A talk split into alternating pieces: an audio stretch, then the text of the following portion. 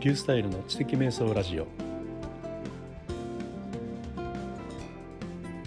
第13回目の今日は電子書籍出版推進会です。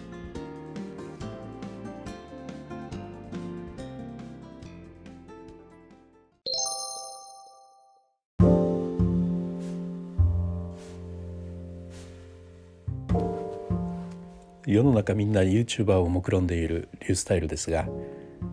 今日は世の中みんな Kindle 作家を目論んでみたいと思います。お聞きになる皆さんの、えー、Kindle 出版へのハードルを下げてみたいと思います。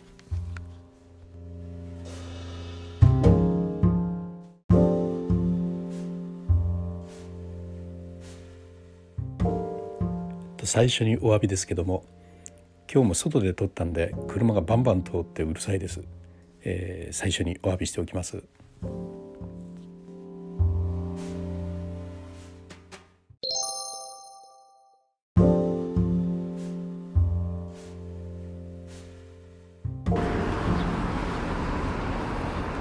はい、あの車の音が聞こえると思いますが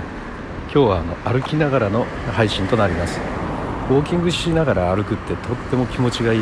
ですよね。ウォーキングしながら歩くってなんだ、えウォーキングしながら喋るってのはねとっても気持ちがいいことですね。あの体を動かしてると脳も活発に動くんでねあの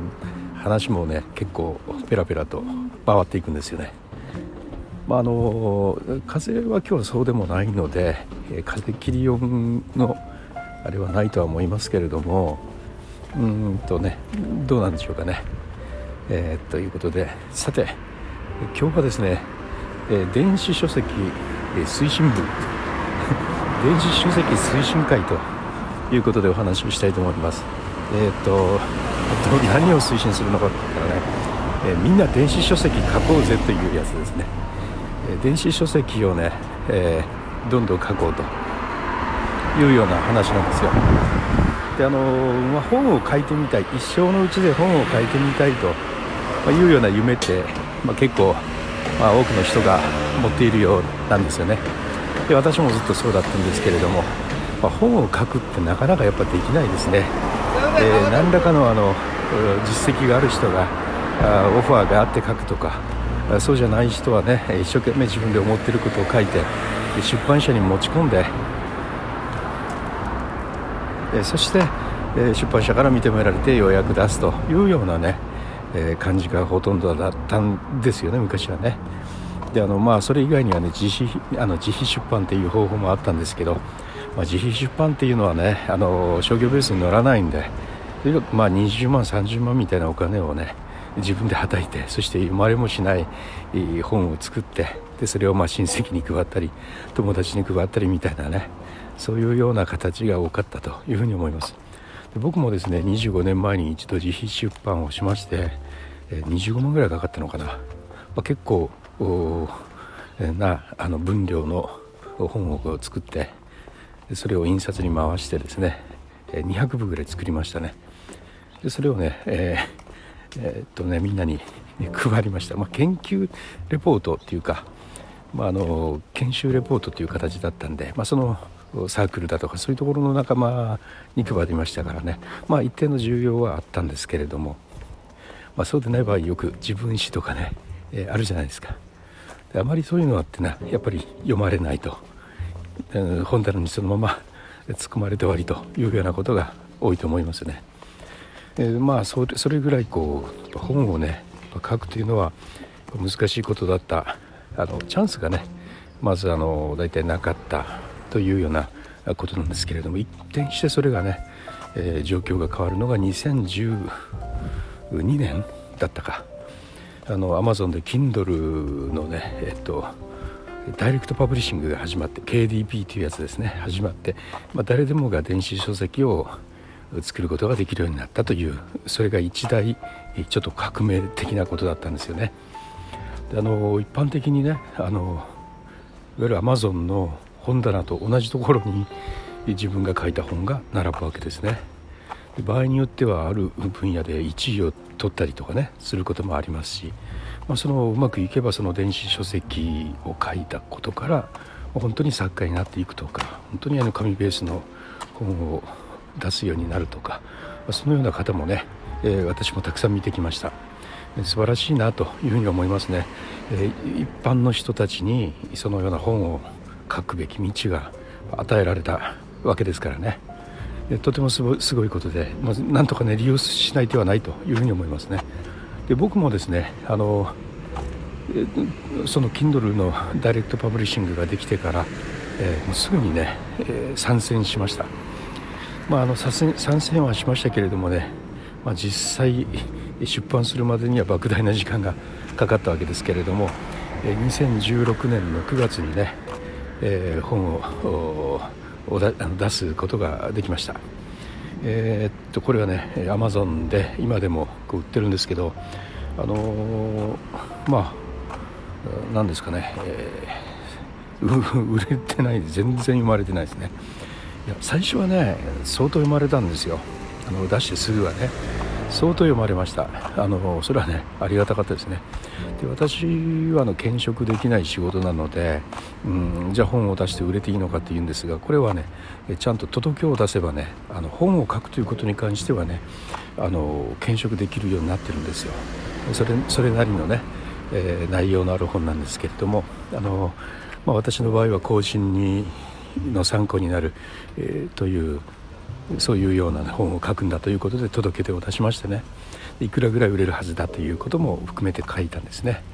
で当初はね続々とちょっと皆さん呼んでくれて、まあ、どんどんこう売り上げがあってね、えー、喜これはあの届け出たよりもたくさんあの売れてお金が入ったら一体どうしたらいいんだろうとその心配までしたんですが結果的にはねそこの時に出した届け出のお金のねあの、まあ、それから3年経つんですけどね半分もねいかなかったんですよね。情けない話なんですけれども、えー、当初ねそれだけ売れたのになん読まれたのになんで、えー、それが続かなかったというということがこれがね非常に大事なポイントとなります。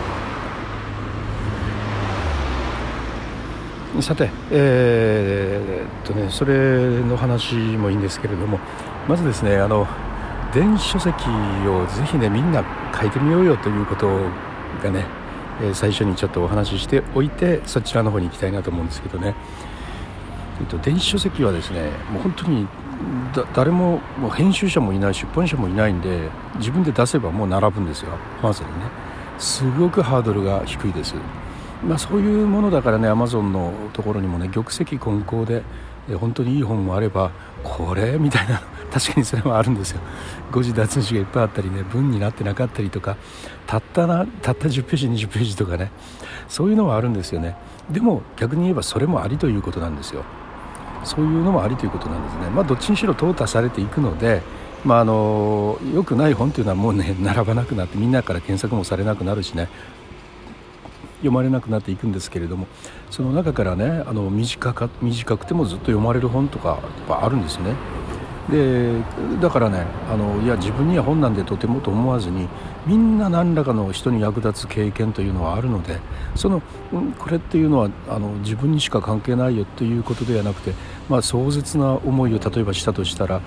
どのようにしてそれを解決したかっていうのはこれは人にとってとてもね、うん、重要な役に立つコンテンツになりますよね。だからそこからあの抜け出した方法みたいなのをね書くっていうことだってねえー、いいんだと思うんですそういうものがね電子書籍にたくさん集まっていくことでやっぱり人類の英知っていうのはね、うん、あの積み重ねていくわけですよね。でそういうこともあって、まあ、たくさんの人がね知的生産をどんどんすればいいというふうに思ってるわけですね。そういう意味でみんな電子書籍書けばいいというふうに思ってるわけです。であの電子書籍のハードルっていうのはね、えー、まあ、あのそんなに高くないからぜひ始めてみたらいいと思いますね。これはまた別のところでねやり方についてとかはねたくさん記事もありますし、まあ、こちらでお話ししてもいいとは思いますけれども、うん、やっぱやっておくとねいいですよね。でまあ電子書籍を1冊でも書いておくとね自分のメディアっていうのをねができるんですよ。あの要はよく言われる自分の商品っていうんですかねえー、自分が売れるものっていうかねそれがねどんなに安かろうがどんなに小さなものであろうが自分の間違いないオリジナルのコンテンツというのがね世界の中にきちっとそこにね位置できるんですね。そういうようなね良さもねありますので是非挑戦をしてみてください。さて車がバンバン通っているところですね。先ほどのポイントというところの話なんですけれども、えー、なぜね読まれなかったのかというところの話に戻りたいと思いますけれども当初たくさんの方が読んでくださいました。でねこれね誰がじゃあ読んでくれたのかというと皆さん私のね仲間さんなんですよ。つまりブログやツイッターでお知り合いになったコアな仲間の方々。そういう方々がね楽しみにしてくれててで読んでつあの隅から隅まで一生懸命読んであのそしてあのコメントくれたりねうんブログに書いて書いてくれたりそういうふうにしてくれたんですよね。でそういう方々がね読んでくれたおかげでね最初のスタートがすごく良かったんですで僕もこのまま行くのかなと思ってたんですよね。ところがねガンガン売れ行きが減っていきました。もうもちろんそうですよね。あのその方々が何度も買うわけじゃないしね。つまりリピーターというものはありえないので、うん、新しく新規の読者というのはね、えー、次々にこう読まれてあのそういう方々が増えないといけないんですが後からあの新規読者が増えることがなかったんですよ。で、えー、まあほぼねそれから3年経った今ではねほぼゼロですね。え新しく読まれる方ないです。でこれねどういうことかというとねいわゆる本というのはロングテールのものですよね。長く普通の書店と違ってアマゾンにはいつまでもありますからね。だからロングテールの価値がそこにあるんですけれども誰も私の書いた本の価値を見つけてくれる人がいないというわけなんですね。でそれはねあの言い方が悪いんですけど人のせいにしてるわけじゃなくて見つけてくれる人がいないようなあの本の書き方をしたわけですよ。つまりねでまずねえー、っとねタイトルが悪いんですよ。タイトルが悪いんですよ。で私のその本のタイトルはどういうタイトルかというとね25年前からのパソコン通信っていうんです。で今このポッドキャストを聞いてる人で、うん、この本のあのタイトル聞く人はきっと初めてと思うんですけどもその本タイトル見てですよ。何が書いてあるか想像できます？ああなんか25年前からパソコン通信で何か送ってくるんだろうなと。うんつまりなんかタイムパラドックスものとか SF もののなんか小説かなんかかなと。まあじっくり考えてくれた人でさえそれぐらいだと思うんですが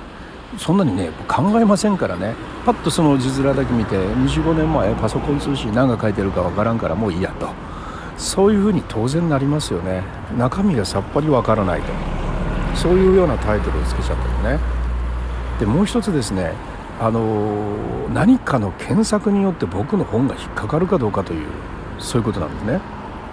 例えばあのな誰が何という検索をすれば僕の本が引っかかるのかなと。思った時にねその誰がどんな言葉で検索してもね僕のこの本はねおそらく引っかからないと思うんですよ。そういうようなね致命的なねその欠陥をタイトルに抱えた本を出しちゃったんですね。これに気づくのにね、ま2年ぐらいかかりましたけれどもあの本当にもうねいっぱい失敗はしてみないとねわからないもんですよね。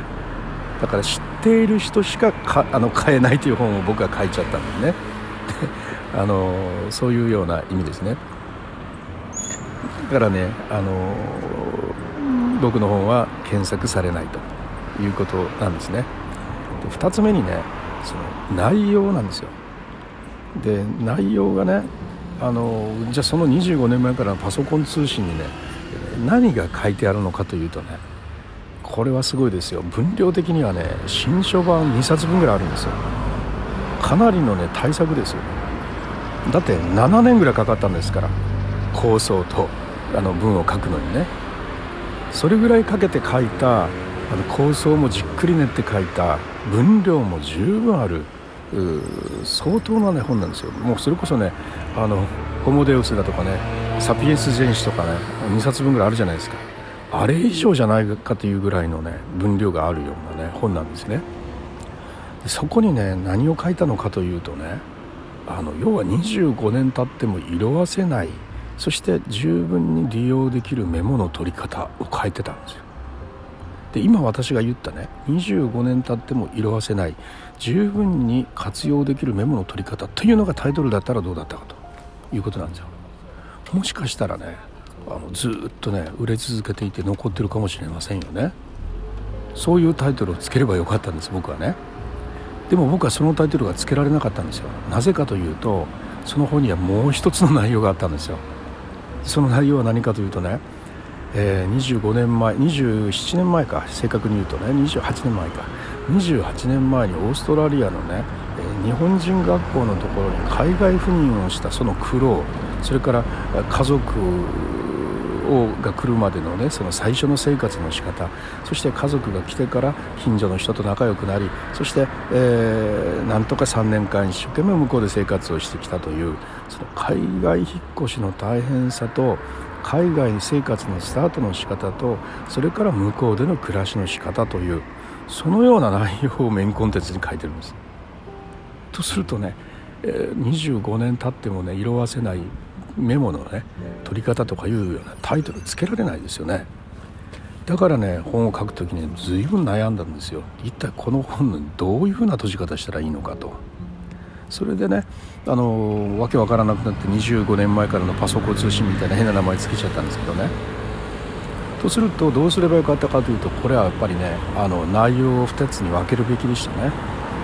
そしてね1冊は25年経っても色あせないメモの取り方保存の仕方っていうそういうノウハウの本としてね、えー、きちっとやり方を書く本。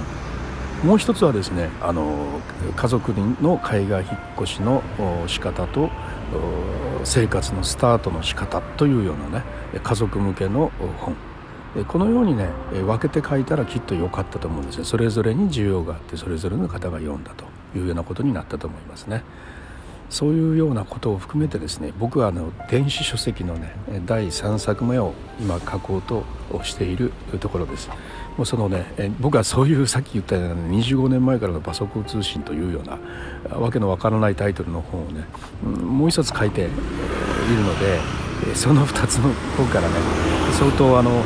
経験値を得ていますのでそれをもとに第3作目の電子書籍を書こうと思っています。そこでねぜひねたくさん読まれて、え、検索もたくさんできてずっとロングテールのね読まれていくようなそんな本が書けるようにねちょっと挑戦してみたいなと思っているところです。ぜひ皆さんもね電子書籍をね挑戦してみられるといいと思います。ワードで書いてあっていいんですよ。ワードでずっと物語なり何なり書いて。まあそうですね。20ページぐらいでもいいんじゃないかと思いますね。そのワードの本をね Amazon の Kindle のダイレクトパブリッシングの自分のページに行って送るんですよね。そしたら自動的に電子書籍の形式に変換して本にしてくれますのでね、まあ、その辺の詳しいことっていうのはねここでは言えませんけれどもそういうこともできるということですので是非何か書いてみられたらいいんじゃないかなというふうに思っているところです。はい。今日はこれで終わります。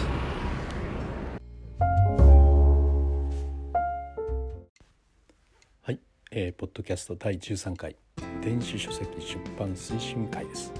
いかがだったでしょうか？電子書籍出版へのハードルは下がりましたでしょうか？下がらなかった方は申し訳ありません、まあ、これからもですねあの推進に向けて頑張っていきたいと思います、えー、今日はですね車の音がとうとうかなりうるさかったんですけれども、えー、まあ、こういうことも今後まだあるかと思いますのでどうかあのご了承くださいはい、それではこれで終わります。あの SNS 等で話題にしていただけると嬉しいです。ではまた。